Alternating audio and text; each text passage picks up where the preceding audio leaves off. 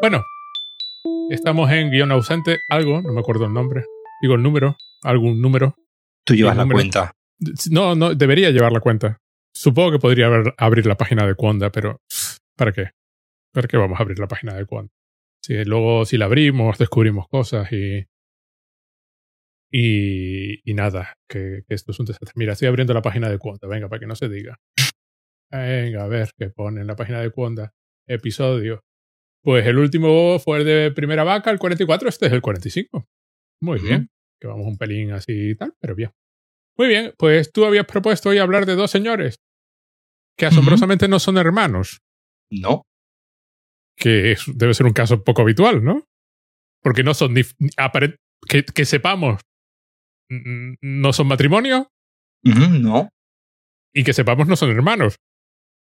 Que lo habitual es que directores que dirigen juntos sean hermanos o, o matrimonios, ¿no? Sí, es como una tradición más, eh, más habitual dentro del, del cine, ¿no? Eso de que Porque están las Wachowskis, están los Cohen y hay un par de los, parejas. los de las películas de los Vengadores, ¿no? Los Sí, rusos. sí, sí, exacto, sí, exacto. Hermanos hay muchos, pero Los Cohen, obviamente. Los Cohen, sí, sí, bueno, esos son ya referentes absolutos. Y estos son un señor que se llama. Hay una pareja de, yo creo que la pareja de directores probablemente eh, más eh, míticas de la historia de- del cine son eh, dos, dos directores, dos directores británicos. Lo estoy buscando porque no quiero equivocar- equivocarme en el nombre, que son Michael Powell y Emmerich Pressburger, ¿vale? Son dos directores británicos que, que hicieron sobre, so- sobre todo cine en los años 40 y en los años, y en los años 50 eh, que tienen películas muy, muy, muy, eh, muy potentes. Una, por ejemplo, la-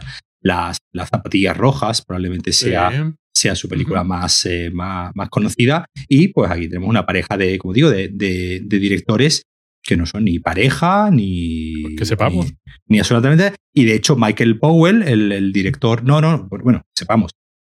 Ya, ya, están, ya están muertos los dos, de todos modos.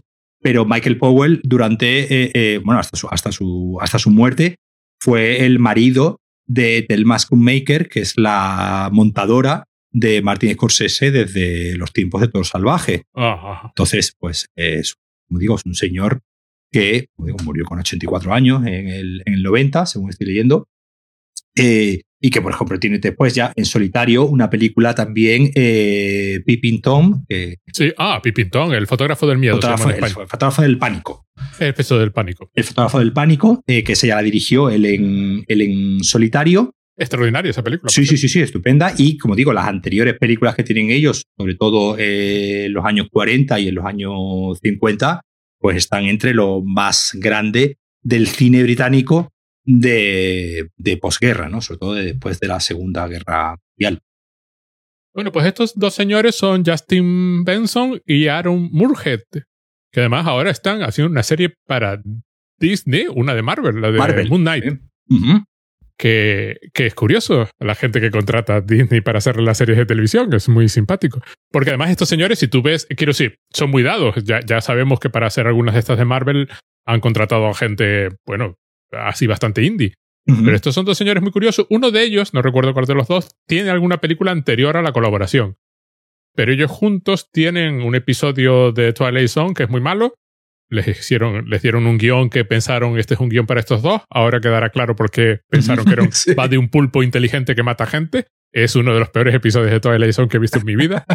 es una de las peores cosas que he visto en mi vida. Y mira que he visto, no sé, eh, he visto mucho cine español. Eh, y estos empezaron con una película que se llama Resolution, eh, que es... A ver, ¿qué es Resolution? ¿Será una película de terror? Resolution. En teoría es terror, por el final. Hombre, Es horror cósmico, ¿no? Yo no la calificaría de terror en el sentido de que, bueno, de si alguien va a verla y se quiere encontrar una película de terror, pues obviamente no, no va a salir muy decepcionado. Aunque bueno, podemos volver al, al debate del otro día de que es un western, es una película de terror. Eh, a ver, ¿hay una presencia amenazante a los protagonistas? Sí, sí la hay.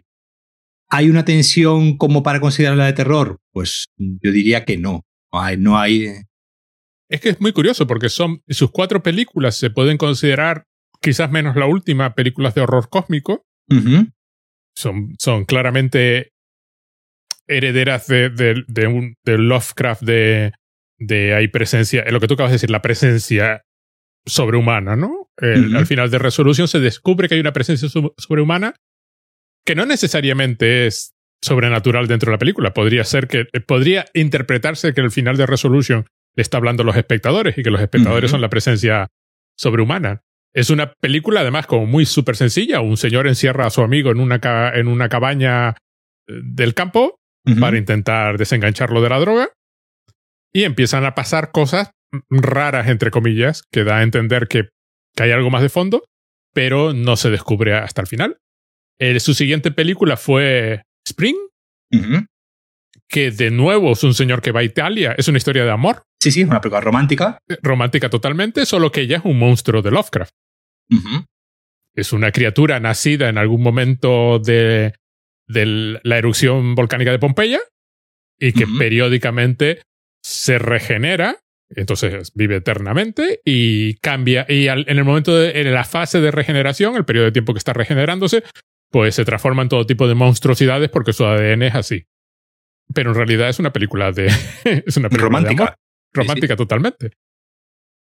Y luego tienen la de The Endless, que es una especie de continuación de Resolution, Que esa sí es claramente, ya es más explícitamente horror cósmico y tiene paisajes de horror cósmico. En algún momento el, el protagonista, uno de los personajes protagonistas, suelen ser ellos los protagonistas en las películas, en Sprint no, en Resolution tampoco, en The Endless son ellos dos los protagonistas, aparentemente por ahorrar. Entonces se, se- se ahorraban dos sueldos de actores. Claro. Que, va- que cuenta la historia básicamente de dos que huyen de un culto Eh, de un culto de estos típico un culto suicida que plot twist de la película efectivamente es un culto suicida. Sí, no, no, no, no, no se lleva engaño. no se lleva ningún tipo de engaño pero bueno hay bastante más. Y en algún momento pasa por algún paisaje donde se ven formas enormes en plan Lovecraft de fondo y da a entender una realidad muchísimo mayor. Esta es probablemente de las películas más complejas que han hecho. Es la es, es- es ya el, el concepto con, con mucho bucle temporal y, y una especie de viajes en el tiempo y paisajes que llevan a sitios equivocados y la última es Synchronic que si no me habías que si no recuerdo mal está en Amazon me dijiste Sí, de hecho la pusieron el día 15 de, de junio eh, en Amazon. que además es una película muy muy divertida porque está protagonizada por el creo que es el nuevo Capitán América Anthony Sí, Mackie el, eh, sí. que yo no sabía que era un buen actor hasta que vi esta película es increíble Sí, suele pasar esa, esa, suele pasar esas cosas. Eh, este hombre estaba muy bien también en, en Dolor y Dinero de Michael Bay, eh, Pain, Pain and Gain de Michael Bay, y ahí también hacía también muy buen, muy buen papel. pero aparentemente en Marvel te dicen que no actúes ¿no? Sí, bueno, y, bueno, y, y en esta película tenemos al, al señor de 50 sombras de Grey, que también resulta que también es buen actor. Este es el de 50 Sorma. Sí, Jamie Dornan. sí.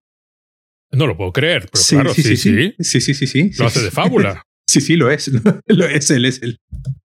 Lo hace Es- estupendamente, sí, sí. es el Mr. Grey de las 50 sombras de Grey, que yo vi la primera por simple curiosi- curiosidad antropológica eh, y ya pues... Y no, ese no, día te cortaste las venas y llevo hablando con un fantasma desde entonces. no, no, nos hartamos de reír viendo la película porque bueno, ya que te pones a ver eso, pues ya te, te ríes un rato, no, no te lo vas a tomar en serio, pues, Pues- te cortas las venas y sorprendentemente, bueno, hombre, pues es buen actor y, y todo. es que el, el. Anthony, el Anthony Mackie hace un personaje súper bien elaborado y súper. eh, que transmite. O sea, además es un. Vamos a, vamos a contar un poco, porque podemos hablar. Bueno, podemos hablar de las cuatro, pero esta es muy interesante. Esta, eh, son amigos, son amigos que llevan una ambulancia, son los de asistencia inicial. Pues el Anthony Mackie es el Steve, eh, Capitán América, pues es el vivi- típico vividor que lleva toda la vida de vividor, que descubre que tiene un cáncer cerebral porque su, no recuerdo, la su pituitaria, Sí, la, la glándula pituitaria no, no se le calcifica, la tiene, como, la tiene como un niño, no se le calcifica como los adultos. Jamie Dornan, pues es, es un padre bastante desastroso, un señor amargado por haberse casado y haber tenido hijos, que envidia la vida del otro, que no se casó nunca y vive la vida de total libertad, el otro envidia al que tiene Lo- Lo que suele ser la vida. lo que suele ser la vida. Este tiene una hija adolescente, la hija adolescente toma una droga que está corriendo por ahí y la droga si tienes cierta edad y tu glándula pituitaria no se ha calcificado todavía, te permite viajar en el tiempo. Y se pierde en el tiempo y Anthony Mackie descubre que él la puede tomar y viajar en el tiempo también, porque él, por, a pesar de ser un adulto, su glándula pituitaria le permite viajar. Esto, bueno, empieza a montar unos tejemanejes sobre todo tipo de cuestiones filosóficas y el tiempo, pero hay una, un par de conversaciones entre ellos dos impresionantes, los dos como, como personajes. Sí, pero además la, yo creo que es la película que tienen, digamos, más, eh, eh, un poco justo al, al de Endless, más eh, dramática, ¿no? Porque además aquí el, la diferencia que de, en The Endless, en el infinito, pues digamos, está ¿no? en todo este, contexto del, ¿no? de ellos dos, ¿no? que vuelven al, al, al, lugar este donde había el culto, ¿no? Y es gracioso que vuelven al lugar donde había el culto, supuestamente han estado varios años, ¿no? Diez, años, han pasado diez años. Han pasado, diez años, pero nadie ha envejecido, ¿no? De, dentro del, del culto, ¿no? Todos, todos siguen inmaculados, tal, con las mismas caras y las mismas pintas que el día que ellos dejaron el culto.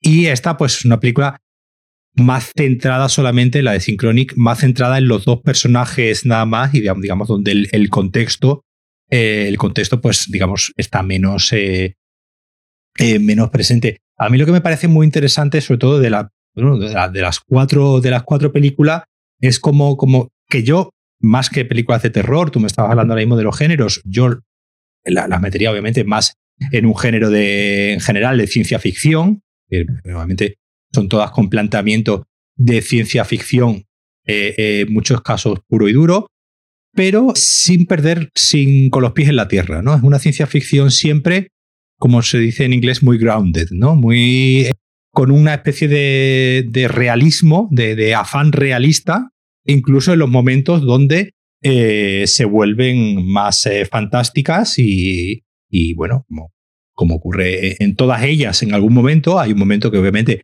la, la, la fantasía y la, la, ciencia ficción se impone a la, a la realidad, pero siempre sin, pero sin perder nunca ese punto de que estamos hablando de personajes, digamos, como de carne y hueso, ¿no? Que estamos hablando de personajes reales, ¿no? Pues y muy normales, son personajes. Claro, muy normales, del amigo, de, de, eso, de, los, de la, amistad, eso lo vamos, creo que eh, la, amistad es un elemento, ¿no? La, la, amistad o el hermanamiento, ¿no? Entre, siempre entre dos hombres, ¿no? Está muy, muy presente en tres de las cuatro películas, ¿no? Una es una historia de amor, pero las otras tres no dejan de ser siempre historias de, de dos bros, ¿no? De dos, de dos colegas, de dos colegas, cada uno con sus, cada uno con sus, eh, con sus movidas, pero también siendo Resolution, una película del año 2012, ¿no? Cuando todavía no éramos woke y todavía no, no, no estaba tan mal visto esto del hermanamiento entre, entre, entre hombres, eh, siempre eh, manteniendo, digamos, un espacio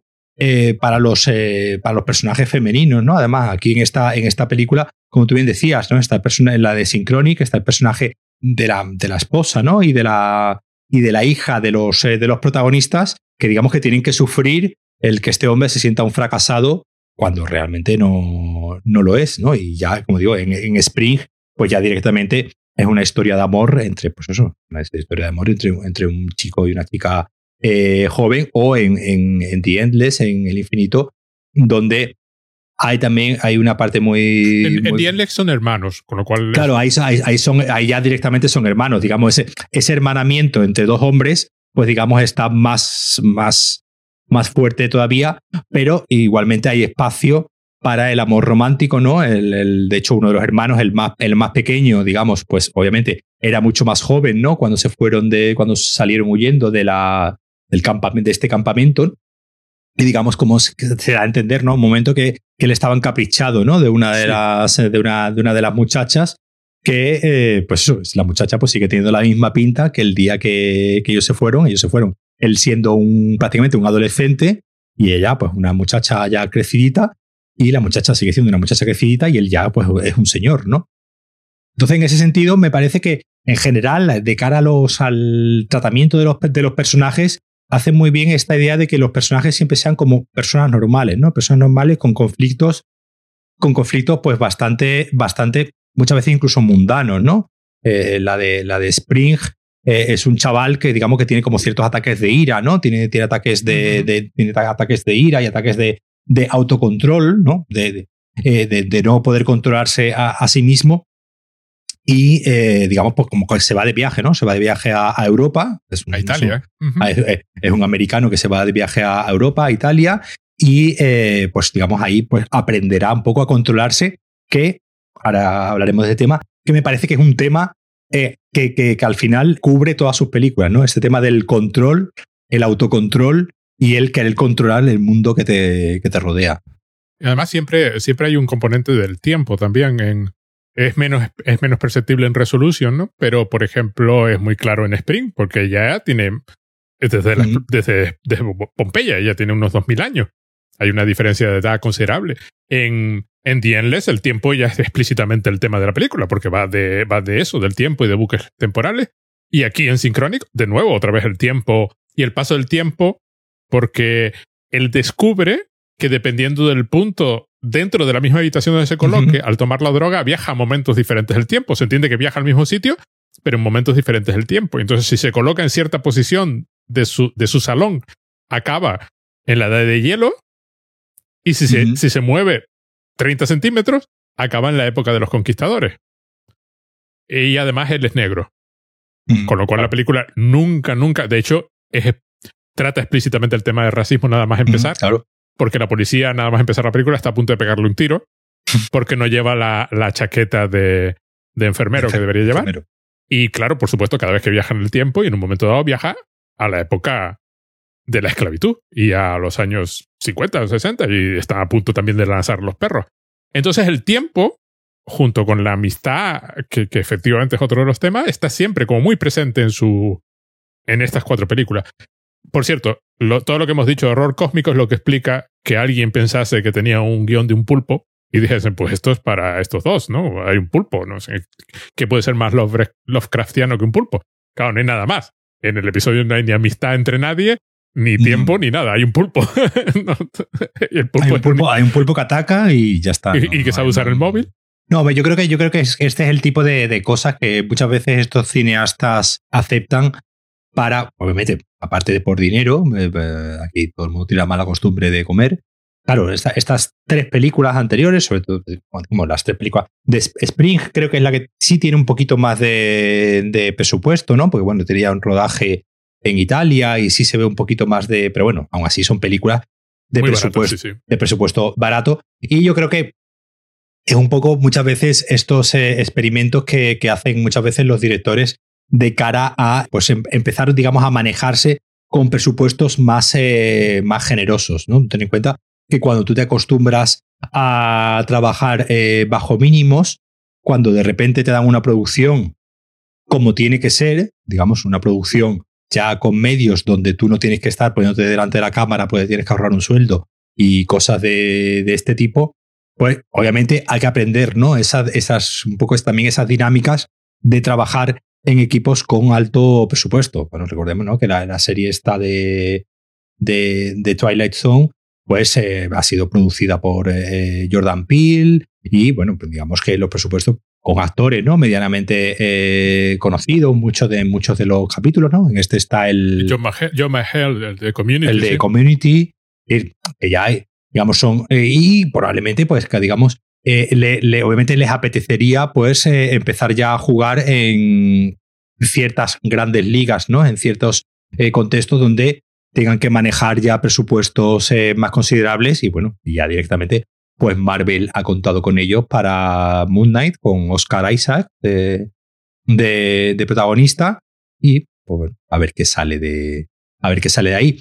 Claro, lo curioso es a ver, a ver hasta qué punto, que es lo que un poco ya que hemos hablado más de, más de una vez, al final cuando estos, cuando, estos grandes nombres del indie o del fantástico más independiente son, en cierto modo, absorbidos ¿no? por eh, la gran maquinaria eh, muchas veces eh, trituradora de carne de Marvel, Disney eh, o compañía, qué margen de maniobra les darán y exactamente qué están buscando de, ellos para encargarle este, este proyecto. Como tú bien dices, en, Twilight Zone, pues Jordan Peele vería un, guion con un pulpo y dijo, llama a estos dos, ellos dos dirían, sí, sí, venga para adelante, Y después, el, como tú bien has dicho, el, episodio es un churro. Es el único episodio que he visto de, la nueva tanda esta de, de, dos temporadas, ¿no? Creo que llevan ya. Sí, sí, sí. Porque además este, este, es de la segunda tanda, es de la segunda temporada. Solamente he visto este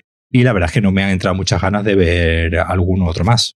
Bueno, ahí podemos entrar a una consideración si es posible hacer hoy Twilight Zone como lo fue Twilight Zone en su momento. O sea, hoy tiene sentido semejante serie. y, el caso es que todas estas películas, en cierto modo, son herederas. Son muy herederas. son muy herederas de ciertos conceptos eh, eh, de Twilight Zone, pues en el, en el sentido de, de, ofrecer de esta, de esta idea que era muy propia de Twilight Zone, de plantear una realidad donde de repente la fantasía o la ciencia ficción o lo, extraordinario eh, encuentra su sitio o algo que, o algo que hacía Twilight Zone muchas veces que jugaba que era comenzar con una realidad alternativa donde nuestra realidad, eh, nuestra realidad aparecía, ¿no? Era, era, era, era, esta doble vía que muchas veces usaban muchos de los capítulos de, de Twilight Zone y que aquí, aquí vivimos muy, muy, bien, ¿no? Porque, digamos, todas las películas, de hecho, Synchronic creo que es una película que tarda como 30, 35 minutos en arrancar. es decir, en arrancar me refiero a que, que aparezca, que haga presencia el elemento fantástico. No, no, no, no, no, El elemento fantástico entra inmediatamente porque ellos van con la primera gente que,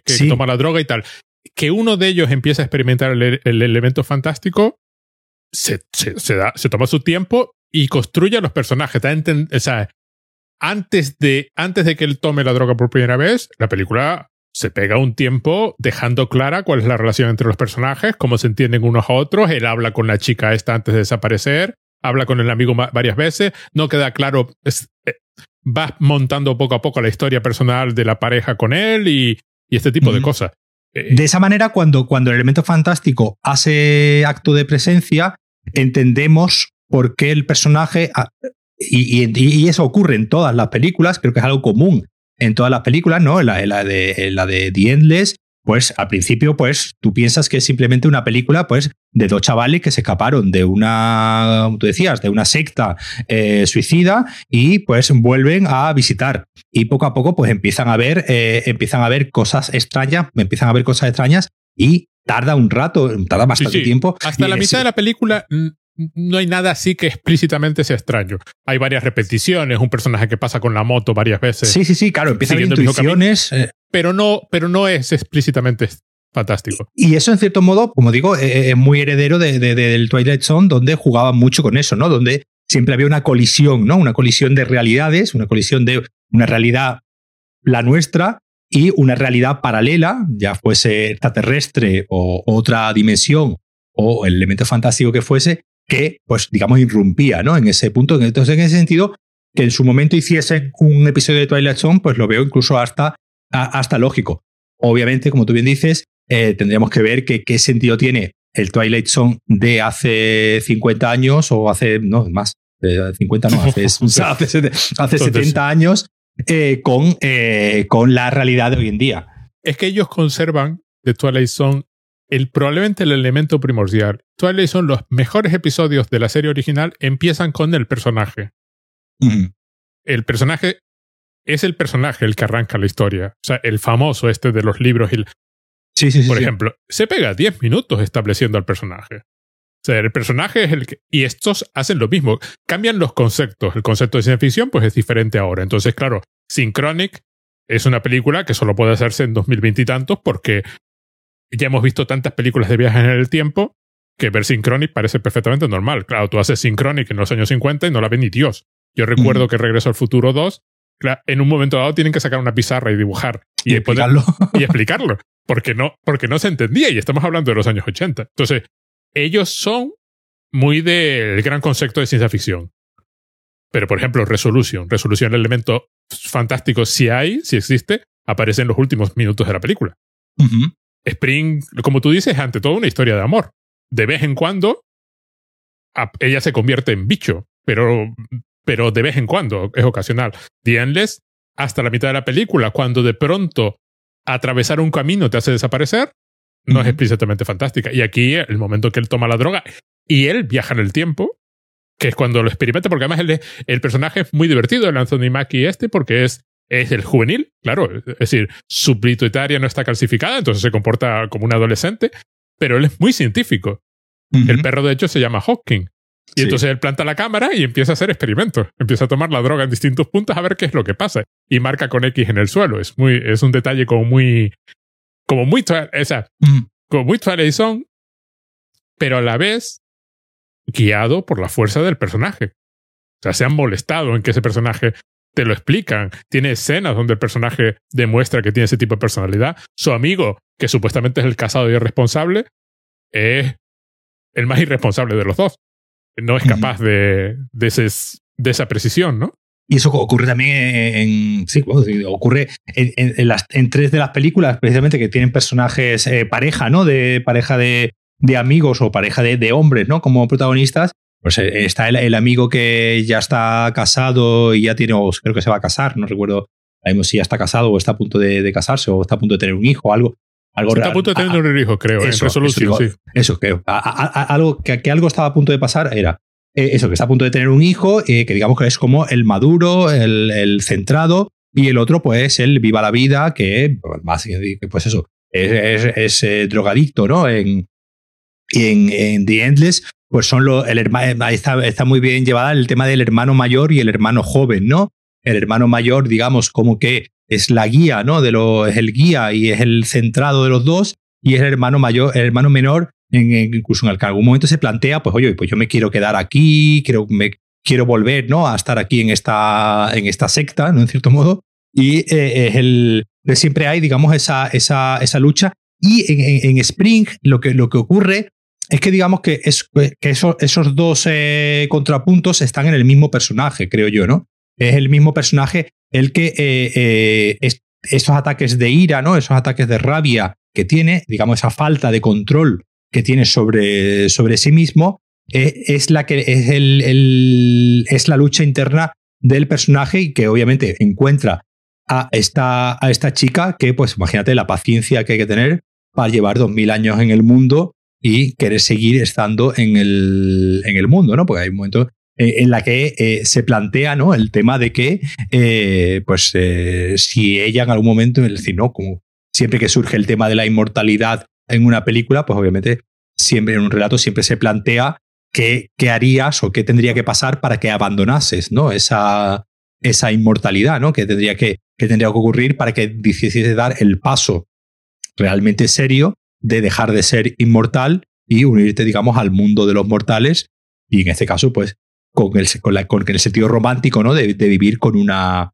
Entonces, esa, esa tensión siempre entre el personaje maduro y el personaje más cabeza loca siempre está, pero como tú bien dices, muy bien, muy bien, eh, muy bien llevada, porque aquí en Synchronic, supuestamente el personaje maduro y centrado debería ser el, el señor casado eh, con una hija y, tal, y al final el pobre es el que está más eh, amargado, el que está más, más hecho polvo, y el que es un, viva la vida, un solterón, un señor soltero, con toda la libertad que esto, que esto conlleva, es precisamente el más racional, el más centrado, el que eh, eh, es un poco la guía, ¿no? Es un poco el, el, guía, el guía moral y ético de toda, la, de toda la, película y el que, digamos, como siempre le da a su amigo el, el mejor consejo.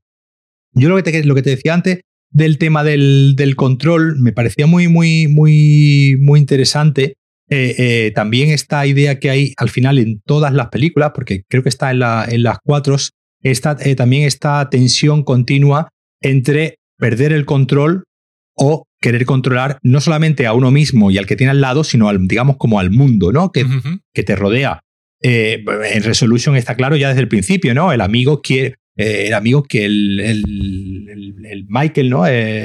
quiere que su amigo deje de ser un drogadicto decir, no hay mayor pérdida de control que la adicción, ¿no? La adicción es, eh, es, es, una de las mayores pérdidas de control que puede tener el ser humano, ¿no? Donde es capaz de cualquier barbaridad por el chute, por el juego o por cualquier, por, por, cualquier otra eh, adicción, ¿no? Y en esa lucha por el control, en el Spring, pues decía, el control del propio personaje que, que, que, desea controlarse a sí, mismo. Y eh, en The Headless eh, esta idea, primero, de la comunidad, ¿no? de, esta, de comunidad controlada, donde no hay ninguna novedad, ¿no? Eh, en esta idea del, del, bucle del tiempo, pues al final les hace, les hace entrar en un bucle en el que nunca hay nada nuevo, ¿no? Todos los días son, digamos, como iguales, ¿no? Al día, al día anterior y el factor sorpresa, digamos, como que ha, de, como ha desaparecido, ¿no? Si desaparece el factor sorpresa, pues tenemos el control absoluto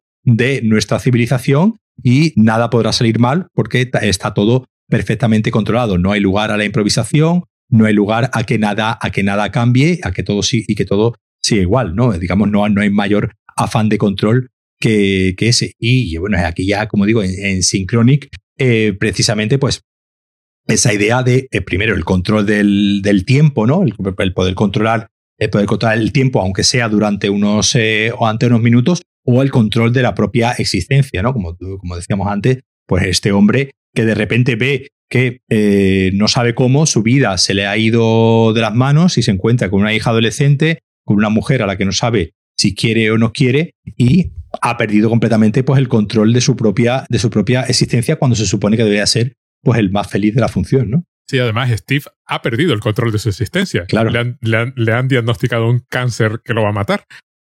Con lo cual eh, eh, decide que, que, uno de sus últimos actos es, es sacrificarse, o sea, viajar en el tiempo para encontrar a la hija de su amigo. O sea, el, que hace de padre responsable es precisamente el que no es padre. Y además una cosa que tienen estos, sufren, sufren por el pequeño presupuesto, ¿no? Pero en Synchronic claramente tenían un poquito más de dinero y son visualmente como muy, como muy interesantes. Toda la primera escena de los primeros que salen tomando la droga que salen, están dados de la mano, pero están dados de la mano de tal forma que tú ves las manos unidas y dices, ah, eso es una serpiente. Y efectivamente después sale una serpiente. Y juegan mucho con este tipo de cosas. Cuando él le hacen los análisis, eh, las, eh, las, pruebas para el cáncer, que lleva una especie de malla en la cabeza y tiene un punto de luz así en el centro de la frente, que a mí siempre me recordó al doctor Manhattan. Claro, le está señalando justo al cerebro, a la racionalidad, ¿no? Al, al alma, ¿no? Cuando se encuentran con el del vudú, que, que, aparentemente tiene un viaje en el tiempo y además no habrá, ni siquiera les habla en inglés, les habla en... Hay, hay momentos... Son visualmente interesantes, si les dejan hacer algo visualmente interesante. Yo creo que juega, juega muy bien precisamente con esa falta, con esa falta de presupuesto, ¿no? Con esa falta de tanto. Eh, eso se ve mucho en Resolution y en The Endless, ¿no? Que digamos, son dos películas más similares, porque además están prácticamente ambientadas en los mismos bosques, ¿no? Eh, sí, no, es que, es que de hecho los personajes de Resolution aparecen en The Endless. Claro, los personajes de Resolution aparecen en, durante un momento aparecen en, en, The Endless y, digamos ahí pues entendemos que digamos son dos películas situadas en el mismo, en el mismo mundo y al final pues digamos con, incluso con las mismas, eh, con las mismas eh, reglas, que es otra cosa de las que vamos a hablar, me gustaría hablar también, de cómo definen ¿no? las reglas de cada, de, cada, de cada película. Pero yo creo que visualmente aprovechan muy bien esa falta de, presupuesto, no intentando ir más allá de lo que realmente pueden hacer con el presupuesto que tienen. Digamos, eh, eh, vamos, eh, directamente a Resolution. Es una película de 2012, no, no tendría que mirarlo, no sé con qué cámara estará grabada, pero es una película que obviamente se ve, se ve, se ve una película barata, pues a mí en cierto modo me recordó y de, otro, de otro señor que creo que del que deberíamos de, hablar eh, algún día de Primer, ¿no? De, de, este tipo de. claro, de, este tipo, de, este, de este tipo de, ciencia ficción que precisamente toma eh, su falta de, presupuesto, toma su falta de medios como algo que asumir desde el minuto, desde el minuto uno y aún con postulados eh, fantásticos que podrían hacerla, pues no sé si visualmente mejor, pero sí visualmente, digamos, más, más grande, no se ve aquí en ningún momento, eh, en ninguna de las, eh, de las películas, que sean películas que sufran precisamente por una falta de medios, ¿no? Es decir, es una, hay una falta de medios eh, evidente en todas, en todas ellas. Como dices tú bien, en esta última, pues yo creo que el hecho de contar con dos actores medianamente conocidos, pues obviamente siempre te da un poquito más de, de presupuesto. Pero visualmente, como tienen este, este afán siempre tan naturalista, ¿no? Como tienen siempre este afán de que lo fantástico esté ahí, pero, eh, pero poco. Por ejemplo, en Spring, yo creo que el presupuesto se fue en maquillaje. Sí, Yo- sí. más que más que más que en, eh, en intentar eh, buscar eh, una estética que sí que sí la tiene también no pues juega con una estética así con los con, unos colores muy saturados no Sí, pero eso Muchas como eso es ordenador hoy en día. claro pero eso se hace con el ordenador le sube un poquito de la saturación y ya está Creo que lo más complicado que tiene Spring son unas tomas con drone. sí sí cierto es verdad por eso pero que más que, haya que, que- que el dron y que el maquillaje que queda bastante eh, efectivo porque se ve que es maquillaje no me recuerdo me, la verdad, me recuerdo bastante a Cronenberg, ¿no? Al Cronenberg de, de- del almuerzo desnudo, ¿no? Con ese con esas eh, pústulas, ¿no? Y ese y esa cremosidad, ¿no? Que, que se ve que no es eh, que no es eh, que es real, ¿no? Que no es que no es CGI, que no es que no es tan que no es ordenador, pero más allá de eso, pues el resto de la película, como he dicho, obviamente porque es una película rodada en Italia, pues con unos paisajes italianos eh, bellísimos, pero eh, eh, no no son películas que yo sienta que si hubiesen tenido un par de millones más hubiesen sido mejores. Digamos, sa- saben, saben, saben ajustarse muy bien a esta es la historia que tenemos que contar, este es el presupuesto que disponemos y vamos a hacer la película como tiene que ser. Es decir, no hay, no hay, un, no hay un, un ansia de, pues, como digo, de, de- de querer ser más de lo que realmente es. Y como al final son películas que eh, eh, eh, juegan mucho, obviamente, con guiones muy bien estructurados, muy bien, muy bien, muy bien cerrados. Los dos firman como, como codirectores.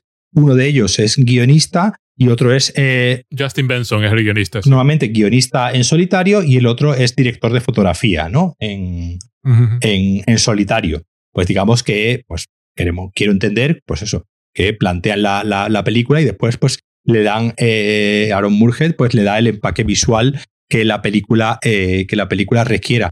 Pero como, pero como te digo, ya desde el inicio se nota que son películas muy bien pensadas para el presupuesto, ¿no? Que tienen que tener y entonces nunca sufren de que, eh, nunca sufren en, en este sentido. Es que son películas. a- ante- son películas de ideas. Es decir, tienen ideas potentes de ciencia ficción detrás. Es- no son. son pro- eh, vamos a ver. Tú puedes irte a ver una, una esta ciencia ficción de gran presupuesto. No tiene más ideas que esto. Estos, No, tienen, no, estos son dos escritores de ciencia ficción estupendos. The Endless es, es de las mejores películas de ciencia ficción que he visto. Synchronic de viajes en el tiempo es estupenda. Empiezan por ahí, empiezan por los personajes y lo que tú dices, adaptan la película a la idea. Dicen, bueno, esta es la idea. Pues si esto tenemos un monstruo primigenio que está observando a los personajes, no hay absolutamente ninguna necesidad de enseñar al monstruo. No, no. Y entonces el monstruo no sale nunca. Sabes que su presencia está ahí y, y, y, las, y, la- y los vaivenes de la trama o los efectos extraños que le estén sucediendo a los personajes son los que te indican la presencia de, de la entidad. Pero la enti- y- y- y son capaces de hacerlo con un movimiento de cámara. Que la cámara de pronto se eleva y, Sí. y da a entender la visión desde las alturas y ya está. Ese es el, el, ser- el ser primigenio, ¿no? A mí me encanta lo que tú acabas de decir. Se compara muy bien con una cosa como Primer, ¿no? Que costó 6 mil dólares, una cosa así, ¿no? Y es sí, sí, sí. y es una de las grandes películas de ciencia ficción y de viajes en el tiempo. O sea, es insuperable, vamos, nadie, nadie es capaz. Son eso películas súper inteligentes, las de las, estas, estas cuatro de, ah, de Benson y Murhead. Y además lo que tú dices, las reglas, porque además no, no son de estas que tienen un conjunto de reglas arbitrarias. Las reglas son súper orgánicas, incluso cuando las expresan. Exacto. Eh, eh, un- una de las cosas que siempre, eh, yo creo que probablemente sea el- eh, tú, que, tú que tú además has escrito ciencia ficción y eres más, más, más especialista que, que yo, obviamente cuando creas un mundo de ciencia ficción, y ahí el ejemplo para mal, pues es el clásico de Christopher Nolan, ¿no? De creo un mundo con unas reglas y tengo que poner a un personaje a explicar las reglas en algún momento, porque si no el público se me pierde. Y es, la, y es probablemente lo más, una de la- probablemente no, una de las cosas más difíciles de hacer, de montar un mundo con unas reglas y que en algún momento las reglas de ese mundo queden claras sin que parezca, eh, sin que parezca que un personaje te está soltando ahí una chapa eh, de eh, estas son las reglas y te lo estoy contando al espectador, hace muy bien el, el algunas veces, como ocurre en Resolution, directamente no darnos ninguna reglas. En Resolution eh, sabemos lo mismo que saben los personajes, no hay ningún momento, hay un personaje de un indio, ¿no? Que intuimos, ¿no? Que sabe algo más, ¿no? De eh, cómo funciona ese mundo. pero tampoco, pero tampoco nos da mucha, da muchas más, eh, más, es el único personaje que da un poco de pista, ¿no? De qué es lo que puede estar ocurriendo. Y hay, una, hay, una, escena en Spring, por ejemplo, cuando la chica ¿no? empieza a explicar qué es lo que le está pasando, ¿no? Y como tú has dicho antes, ¿no? Porque es eh, Pompeya y tal y cual, y llevo dos mil años, que lo hace en medio de una persecución. ¿vale? ella le va explicando toda la movida, todo, decir, toda la movida de por qué ella se transforma en algo parecido a un pulpo, pero después vuelve a, salir su cuerpo tal y cual, que es algo que ya hemos visto, pero que no se nos ha explicado en, en ningún momento. Y todo eso se lo explica en medio de una persecución mientras van corriendo porque les está persiguiendo, pues, alguien que estaba persiguiendo a una trama paralela, ¿no? Que hay que hay en la película, que están persiguiendo al, al, al chico, ¿no? Y lo hace, pues, en un, en un momento en el que eh, yo me reconozco que tuve que tuve que darle para eh, cuando terminé de ver la película volví a esa escena porque reconozco que no me había enterado del todo bien de, de, qué es lo que ella estaba diciendo, porque claro, están, están en medio de un momento de una persecución, ella hablando rápido. Eh, yo supongo que el chaval, ni siquiera el chaval, el propio chaval, se, se enteraría de cómo funcionan las reglas de, los 2000 años y Pompeya y tal y cual. Y en Synchronic pasa algo, pasa algo parecido, ¿no? Las explicaciones las vamos descubriendo, digamos, como a la vez que la va descubriendo el personaje, como tú bien habías dicho antes, cuando se va grabando, ¿no? Él en su en la videocámara, pero tiene sentido, ¿no? Que se esté grabando él con la videocámara, porque claro, él quiere ver después lo que ha pasado en el, en el rato que ha estado. Y además quiere poder demostrarlo. Claro, y quiere poder demostrarlo. Entonces, está orgánicamente muy bien metido en la explicación de pues, el mundo eh, fantástico que nos está montando. Y como digo, ya directamente yo creo que en Resolution directamente no se esmeran ni siquiera en dar, en dar ninguna explicación y juegan precisamente con una idea eh, nuevamente muy Lovecraftiana, que es esa idea de lo ese miedo a lo desconocido, ¿no? Ese miedo a lo que directamente pues no sabemos si ni siquiera si existe, ¿no? Es decir, no, ya, no, ya no es el miedo al monstruo, si es el, el miedo de no saber si realmente el monstruo está ahí o no, o soy yo que me estoy volviendo loco. el descontrol absoluto, porque claro, el amigo está descontrolado porque es drogadicto y él, que está intentando a su amigo, de pronto descubre que él también está descontrolado, que hay una entidad superior controlándole a él. Claro, es fácil leer la película como que la entidad superior somos nosotros, claro que estamos viendo la película. A mí lo que me encanta de Synchronic es que además no solo él va experimentando y va, va cambiando, además me encanta, cambia de posición dentro del cuarto, vuelve a tomar la droga, vuelve a transportarse, lleva al perro a ver si puede llevar algo o no puede llevar algo para saber si puede traer a la chica de vuelta o no puede traerla de vuelta, que me encanta. Y además, encima, porque claro, es fácil hacer, es, es fácil que eso se te ocurra. Lo que ya es más divertido es que encima lo encajan temáticamente. Porque claro, la, la película empieza ya con la escena esta eh, él es negro, claro, eh, pues de un poco de racismo, pues te veo así raro, no llevas la chaqueta que deberías llevar, por tanto ya te apunto automáticamente con el arma y tuviste mucha suerte que no te pegas un tiro.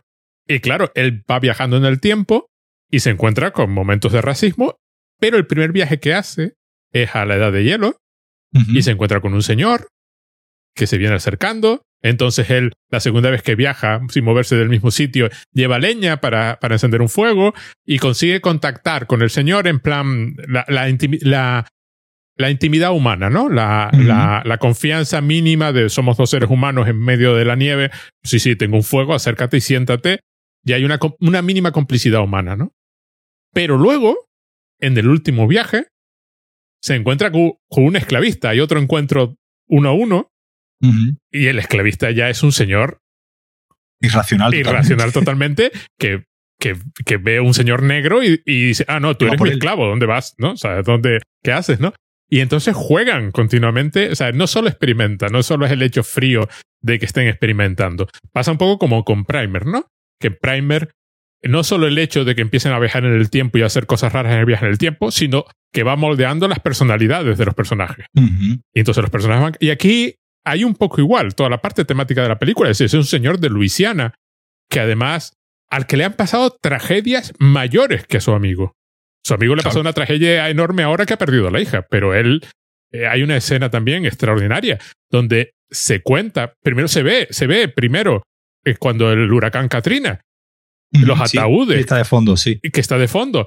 Y, resulta que eran los ataúdes de, su, de su madre, su hermana o, su padre, y tuvo que ir a reconocerlos y cosas así. Son hechos de que el tío tenía una vida trágica, todo encajado con la historia de Luisiana. Es decir, cuando aparece en la época de los conquistadores, el conquistador directamente saca la espada y lo va a atacar porque dice que es un fantasma. Cuando llega la época del vudú, de los esclavos negros así, lo, lo consideran una especie de, de demonio o espíritu que está en el tiempo que parece ser la intención final de la película, de que él se convierte en una especie de espíritu que vaga por el tiempo. Pero que está.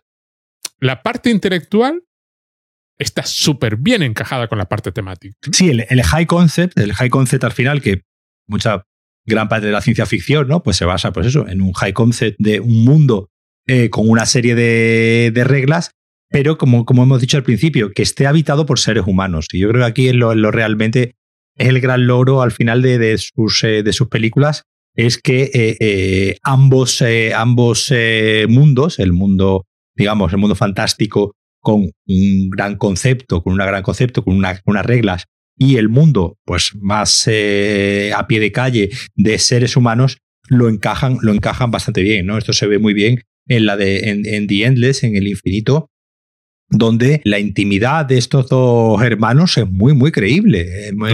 además, y además ellos se revelan como dos actores, pues oye, bastante, bastante potables. Es decir, no, ni siquiera la película sufre por el hecho de que ellos, digamos, pues no sean a lo mejor actores del todo profesionales. no, son eh, no, son este, no son el Anthony Mackie este.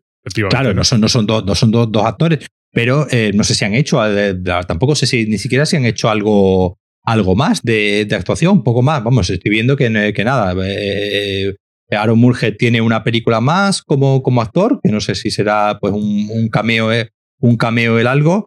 Y directamente Justin Benson pues tiene un par de créditos más, pero que vamos, que serán en cortos y, cortos y alguna película puntual, pero digamos que no son, que en ningún momento son los dos eh, actores profesionales y logran eh, que esa intimidad que tiene que haber en pantalla cuando dos personajes están interpretando a dos, eh, a dos hermanos, pues se sienta muy, muy, muy orgánica, ¿no? Se sienta muy y, muy real y que entiendas muy bien las decisiones, ¿no? Que toman todos los, los personajes, que entiendan muy bien la dinámica, ¿no? Que existe siempre entre los dos personajes o incluso, como digo, en Spring con esta historia de amor, claro, al principio pues tienes, eh, es, el conflicto es lógico, ¿no? Es la historia de amor, tú te enamoras de repente de una señorita que tiene dos mil años y obviamente pues es algo que eh, pues un poco te vuela la cabeza, ¿no? Y, sabes que algo, algo tienes que hacer, ¿no? Con, esa, con esa información.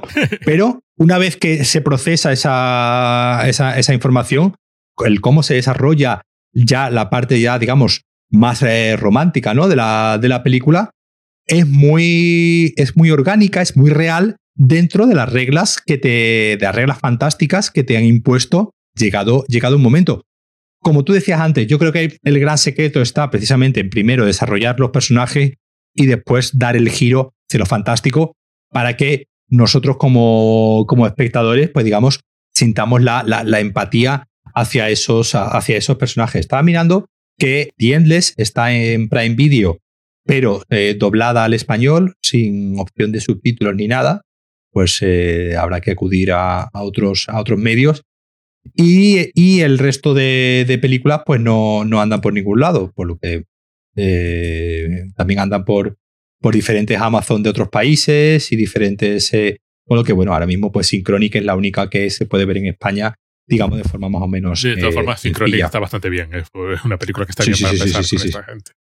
Y eh, en Sincron además tiene la escena esta estupenda cuando ya los dos amigos vuelven a reunirse y empiezan a hablar de lo que está pasando y cada uno se confiesa con el otro y él le cuenta los experimentos que ha estado haciendo y por qué tiene que ser él el que viaja en el tiempo, que es así moviéndose por Luisiana. Hay, una, hay además un paseo nocturno. Hay además, y, llega, y, acaban en el cementerio.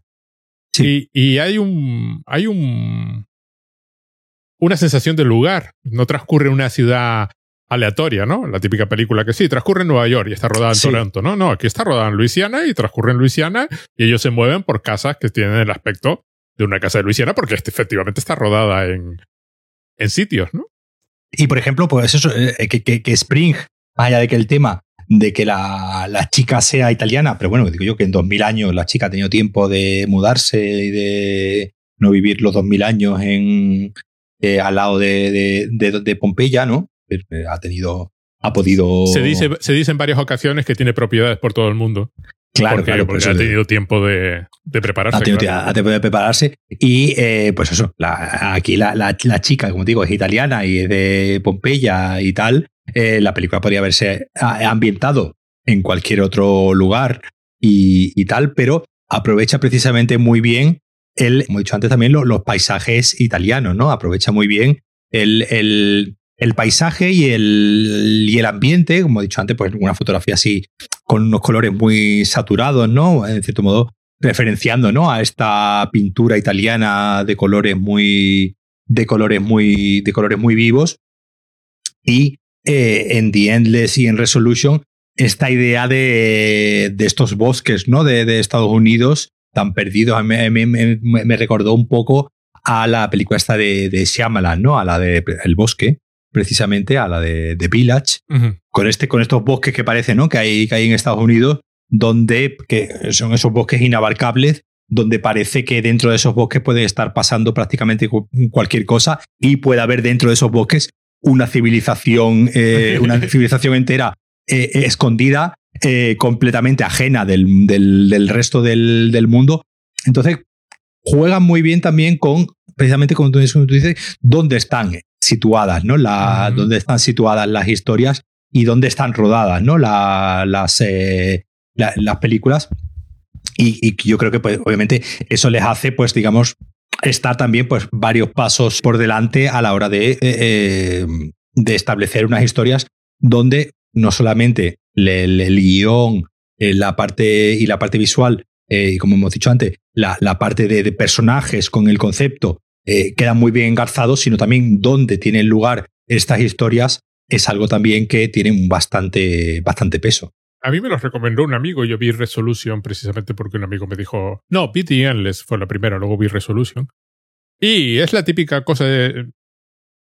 que ¿Por qué, por qué no ¿por qué no son más conocidas? La, la ves y mm. dices, ¿qué le falta a esta? Bueno, aparte de una campaña de publicidad enorme, mm, para que no sea... Ellos son muy, muy conocidos dentro del eh, nicho del mundo fantástico, ¿vale? Dentro del, dentro del, digamos, del nicho de... Ellos han presentado, creo que prácticamente todas sus películas, ¿no? En el Festival de Sitges, por ejemplo, aquí en, aquí en España. Eh, creo, que, creo que han llegado a estar incluso en España presentando alguna, alguna de ellas. Y como digo, dentro del nicho de cine fantástico, sí son, eh, sí son bastante tenidos en, en, cuenta. Es lo que suele ocurrir ¿no? con, lo, con los nichos, que una vez que sales del, del, nicho, pues el resto de, de, la gente no lo conoce. Sí es verdad que, como digo, no son películas eh, para un público, pues eso, ya mencionaba antes el, el Diablo y lo vuelvo a mencionar eh, para, para, el público de películas de Christopher Nolan, pues quizás, digamos, esa falta de explicaciones, ¿no? Esa, ese poner las cosas, digamos, mascaditas para que todo se, se entienda con claridad y no quede nada sin, sin explicar, aunque parezca un poquito dentro de, de toda esa pátina de supuesta complejidad, ¿no? Eh, eh, le hace ser un poco, yo creo que quizás un poco inaccesibles a un público no interesado en el cine fantástico, no interesado en el cine de ciencia ficción y pues lo convierte un poco en carne de festival de cine fantástico. Synchronic directamente nos ha, creo que nos ha llegado a estrenar. O pone, que el, un... pone, que el, 21 de abril en España. Sí, pero, pero creo que fue un estreno online, ¿vale? No, no sé si se llegó a proyectar en alguna, en alguna sala o pero algo. Tiene, pero tiene un actor de Marvel, de Marvel, ¿qué más quiere? Creo que fue estreno online directamente, ¿vale? No, creo que directamente ni siquiera, ni siquiera ha llegado a estar en cine, porque bueno, le pilló también el mes de abril, que, que era un poco complejo, ¿no? Para, la, para las salas. Abril del 21. Sí, abril de este sí, año. Sí, sí. Sí, sí, sí, sí, para salas, sí, sí, efectivamente. Claro, por eso te digo que, que, que yo sé que se estrenó online, eh, ahora ya la, el día 15 la pusieron ya, es, primero la estrenaron online en video on demand, ¿no? O de en alquiler, pagando, y ahora ya la pusieron en Amazon Prime ya en la tarifa, en la tarifa plana. Y el resto, pues la verdad es que, que no sé si se han llegado a estrenar a nivel comercial en salas eh, eh, españolas. ¿eh? Yo es que me compré un, un Blu-ray con las dos primeras en, o un DVD con las dos primeras en el Reino Unido, ni siquiera estaban editadas en España. Mm, claro, no, no, pues, pues, pues te digo que, que, ni siquiera que además, como digo, eh, eh, The Endless, el infinito, directamente está en, por alguna razón, está en Amazon Prime español, pero sin subtítulos, en, sin, sin idioma ni subtítulos. Yo odio cuando hacen eso, ¿eh? no lo puedo soportar. No, no, estas cosas absurdas que hace Amazon Prime, no sé exactamente eh, ¿por, qué, razón? Porque, sí, bueno, estaba viendo ahora mismo que Primer, por ejemplo, sí está en filming. Sí, y Primer, por ejemplo, sí se estrenó en, cine, porque bueno, yo recuerdo haber ido al, cine a, verla. Pero sí es verdad, claro, aquí ya, aquí ya podemos entrar en que eh, un poco el cine fantástico, el cine fantástico de ciencia ficción, sobre todo si es de bajo presupuesto, si no va acompañado de un gran nombre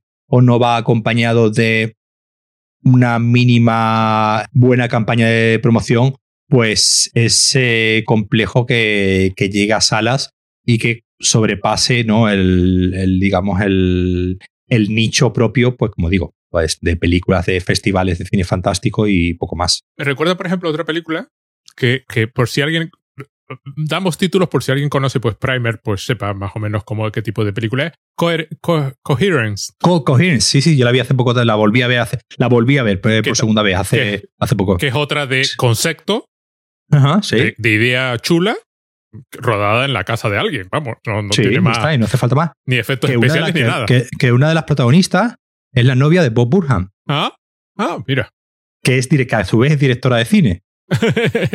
Pero, por ejemplo, fue, algo, fue algo realmente, realmente curioso porque tenemos que ver Coherence y en, los títulos de crédito sale una, sale una, una chica que, me va a disculpar, pero tiene un nombre, la, la chica tiene un nombre bastante eh, eh, complejo, Lorne eh, no, me, no ahora mismo no lo tendría que, buscar, que a, su vez es directora de, de cine. Y, y, cuando vi los créditos de la, de la película, no, perdón, Lorene Escafaria. Lorene, Escafaria, que como digo, ella es directora de, también es, eh, directora de cine, dirigió una película hace relativamente poco con Jennifer López eh, haciendo de, mm, de Paul Dancer, de, de, bailarina de tal, y bueno, la película tuvo bastante, tuvo éxito, tuvo bastante relevancia. Y fue bastante curioso porque eh, vi su nombre como actriz ¿no? en los títulos de crédito de la, de la película, digo, ay, esta, esta es la directora. Fui y digo, ay, efectivamente, es la directora. Al día siguiente vimos especial de Bob Burham, el de... no, no, no. ¿No? Eh, fue, fue antes, fue antes. Fue el de Make Happy. Y pues después lo típico, ¿no? Buscando información sobre Bob Burham, que ya lo conocía, ¿no? Cuando vi el especial, pero bueno, eh, viendo, veo que, es pareja de esta, de esta chica. Y de hecho, el, especial de Inside está dedicado a ella. Está dedicado a, Lore. Al final pone eh, tu Lore, está dedicado a ella, porque imagínate, la chiquilla pues tiene que. Habrá sufrido. te tiene que haber sufrido un rato. Y entonces, pues bueno, fue, fue curioso esta, estas casualidades de, de, cómo eh, en dos días de repente pues ves dos películas donde salen dos personas que, que comparten vida. Pero ya te digo, de todas formas, este tipo de cine, eh, ciencia ficción de, de, concepto, de idea potente, eh, errorada literalmente con cuatro duros, con muchísima, muchísima imaginación. Pues si conoces Coherence, Murhead y Benson son eh, eh, eso más, en, quizás tirando más a la, a la presencia cósmica, con, con, otro tipo de temas, la amistad entre hombres, como tú dices, la, el, tiempo, y, o, una película como Primer, y si los que conoces es a y Benson, entonces Primer y Coherence son las películas que deberías estar viendo. ¿Qué tienes que ver? ¿Qué tienes que ver? Porque eh, son espectaculares. Estoy viendo aquí que esta, la de Synchronic, recaudó millón y medio de dólares. Sí, que además yo creo que, que, que, le ha pillado la. Si es de 2019, no sé cuándo se estrenó en Estados Unidos, pero lo mismo le pilló ya. Le pilló la pandemia de por medio y claro, eh, no sé si, si, se llegó a estrenar eh, justo, justo en, la, en, la, en, la, bocina, tendría que ver eh, en las fechas de, estreno en Estados Unidos. Claro, según veo, en septiembre de 2019 estuvo en varios festivales de cine fantástico, en el Festival de Toronto a finales de 2019, pero no sé si ha llegado a tener estreno propiamente dicho, bueno, en Estados Unidos, pues en octubre de 2020. Pues claro. Ya está, directamente, ya está, no pasa. Entonces, claro, entonces ya, ya directamente, pues, eh, eh, estreno técnico y ya después, pues, a llevarla a las plataformas y, y poco más. Pero bueno, yo espero que, le, yo espero que, le, que les vaya bien con, con Disney y que eh, nos presenten algo medianamente interesante. Si les dejan. no, supongo que no meterán mano en los guiones. O cualquiera sabe, de todas formas. Eh, el creador es otro. No, no es, pero bueno, eso es, eso es normal. Eh, no hay información de los guiones todavía, no me pareció bien. Claro, la, la serie este, en teoría es para el 2022. Estamos, en, estamos viendo Loki ahora. Pero, mm, curiosamente, en las series, exceptuando la de Winter Soldier, la de mm, el Soldado de Invierno y el Bucky, este, o como se llame, eh, que son, son más Marvel, más, más lo que esperas de la película. Las otras dos, la WandaVision y, y Loki, están jugando mucho con el estilo y con la estética. Con lo cual, si les dejan meter a mano en la estética, en el estilo y en la parte visual, pues son, son dos tíos en los que confío, ¿no? En que puedan. Sí, sí, sí. Yo, ah, yo, no, yo la verdad es que eh, eh, no conozco al, al, personaje, no conozco al personaje de Moon Knight.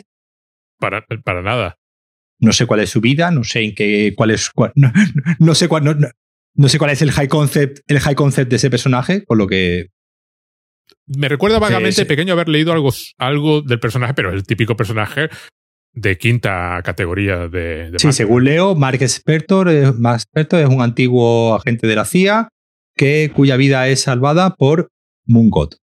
Ya está. y serán Oscar Isaac y Ethan Hawke. Pues bueno, pues ahí probablemente ahí ya por, por, lo menos ya tendremos probablemente pues, una historia de Bros, una historia ah, de, dos, señores, una historia de dos señores eh, ya con una cierta edad, pues eh, ya maduritos los dos, y su historia de amistad. Pues, pero te imaginas, por ahí. Ahora, ahora viendo eh, Synchronic, ahora te imagínate la de Winter Soldier y el, y el otro, dirigidas mm. por estos dos.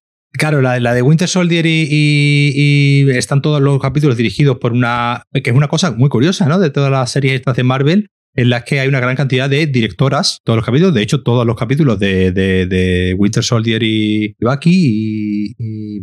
bueno, Winter Soldier y Bucky son la misma persona. De Winter Soldier y Falcon. Eso. Eh, están todos dirigidos por la misma, por la misma directora. Es, una, es curioso que una serie de bros esté dirigida por eh, todos los capítulos por una señora que es muy una señora bastante experimentada en el mundo de la televisión eh, estadounidense, una señora que no tiene tampoco eh, mucho nombre, pero que, como digo, es una señora bastante experimentada y es curioso que, que, esta, que, este tipo, que esta serie se la diesen a, dirigir a una mujer y, está y, los capítulos de Loki, eh, te pones a mirar en los títulos de crédito y hay una gran, un amplio equipo también femenino, incluso en, en, en, dirección de fotografía y cosas así, como que son, que, es, curioso que, que Disney, pues curioso no, bueno, es, estupendo, obviamente, no, no, nos vamos a quejar, que de hecho todas las películas, prácticamente creo que todas las películas de Disney que va a estrenar este año además en cine, también están dirigidas por, eh, por mujeres, porque la, la esta de, la de los Eternos y la de la Viuda Negra, pues también son, son dirigidas. Y es algo, por ejemplo, que me, que me hace gracia tan dado que son estas compañías muchas veces a, presumir de esas eh, a presumir de esas cosas, ¿no? A presumir de inclusión y tal y cual, es algo que, por alguna razón, pues Marvel no, es, no está publicitando demasiado, ¿no? Y WandaVision, por ejemplo, también estaba dirigida bastantes capítulos, ¿no? Y entre los creadores, pues también había una, una mujer. Sí es verdad que la, la, de Winter Soldier y Falcon, eh, yo la visualmente era, una, era un rollo muy televisivo. No, no, era, una película de estándar de Marvel. tenía, tenía un, un, acabado muy, muy de serie de televisión. Es así que parecía una serie de televisión con presupuesto, una serie de televisión con presupuesto generoso, pero sí es verdad que visualmente eh, era muy basiquita. Sí, pero para el contrario que, por ejemplo, que la de Loki, que la historia no es ninguna gran cosa. Claro, pero el apartado visual eh, de decorados y de tal es, eh, magnífico. Yo, yo de Loki, como yo te, creo que te lo he comentado ya, si quieres con esto terminamos. Yo eh, ah, no he visto todavía el capítulo de hoy, estamos a miércoles, hoy, hoy hay nuevo capítulo, no lo he visto todavía, solamente he visto dos. Para ser de uno de los co-guionistas de Rick and Morty, no sé si me falta un poquito de, locura. de Rick and Morty, me falta un poquito de locura, ¿no? Me falta un, poquito de locura en todo, lo que, todo, todo lo que está planteando. No he visto el capítulo de hoy, así que lo mismo, pues me como mis palabras cuando vea el capítulo de hoy. Por eso, por el momento, los dos primeros episodios, como historia, tal, pero como visualmente, son chulos. Sí, sí, sí, sí, con lo cual uno espera que a estos dos, al Benson y al Murhead, por conectarlo por- con lo que estamos hablando, les dejen hacer visualmente cosas, les dejen, por- aunque, aunque les vengan con la historia dada, bueno, porque además les vendrán porque es una historia de Marvel, tienen que encajar en el gran, lo que sea de Marvel en ese momento, en el gran plan, ¿no? que, que, que lo sabrá el Kevin Feige y nadie más, pero si les dejan por lo menos elegir una estética, puede ser muy divertido, porque son dos señores Mm. con una estética además como muy determinada, y si encima les dan presupuesto para hacer cosas un poquito... Bueno, puede salir. Bueno, pues venga, resumen tú a estos dos señores. Pues eh, como tú bien decías un poco antes, dos señores que desgraciadamente no se les conoce más eh, de lo que debería, no, eh, por desgracia en España no han tenido tampoco una distribución muy allá, pero sí es verdad que hacen, pues, como yo digo, cualquier aficionado a la, a la ciencia ficción los debería de tener en el, los debería de, de tener en el radar y desde aquí animo a que arranquen con Synchronic, que es la que está más disponible y que después pues cometan ilegalidades y se vean el, el- el resto. Pero bueno, yo creo que son dos señores que si, si la industria es magnánima con ellos, pueden dar, llegan a dar grandes cosas, porque bueno, además son dos personas jóvenes que todavía tienen muchos años que, de cine por hacer. Yo eh, creo que, que vale la pena verse las cuatro películas. Si solo vas a ver Ujú. dos, Synchronic está disponible ahí y luego te descargas El Infinito, The Endless, y pa'lante. Eh, si te gusta el fantástico, lo que tú acabas de Sí, sí, decir. sí. A ver, tienen que, tienen que entrar en el radar porque es que son, son referentes. Y además, lo que acabas de decir, que es lo que más me gusta de esta gente, que tienen un montón de años por delante. ¿eh? Tienen. sí, yo creo que han hecho cosas extraordinarias, porque creo que The Endless es, es extraordinaria, como te lleva además la película a meterte en el mundo una y otra vez y una y otra vez. Es que además, cualquiera sabe lo que son capaces de hacer dentro de 10 años Sí, sí, sí, sí. carreras de, de grandes del, del fantástico han empezado con menos, Ujú. con menos peso que, que estos dos. No lo vamos a comparar con David Lynch, que ya empezó a lo grande con Eraserhead, pero Pero, pero un Cronenberg que empezó haciendo cine serie B por ejemplo, eh, sangriento, muy, muy de, muy de género. Y cuando tuvo la oportunidad, pues ya dio eh, el, como el salto ¿no? a las grandes ligas.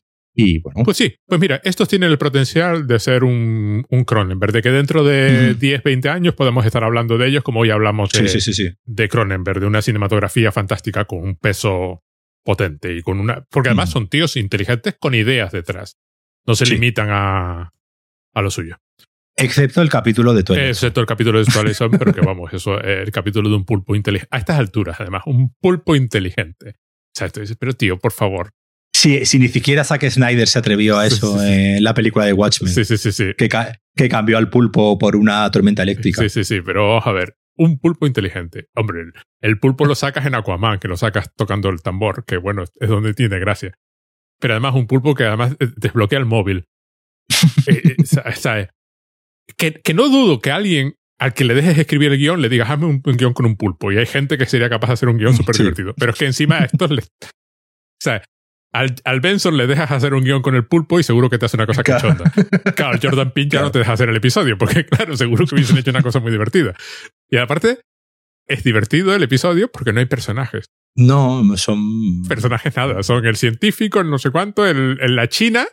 O sea, son es- cuatro, este- cuatro estereotipos encima un, un poquito racistas sí. y, Y y- y poco más. Pero bueno, yo qué sé, yo creo que ve- verían el guion y dirían, venga, ¿esto qué es? Una, ¿Esto qué es? Dos semanas de rodaje.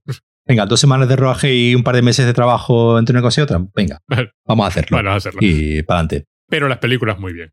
Las películas Sí. muy bien. Bueno, gracias Paco. Nos vemos en el próximo. Gracias Venga. a ti, Pedro Jorge.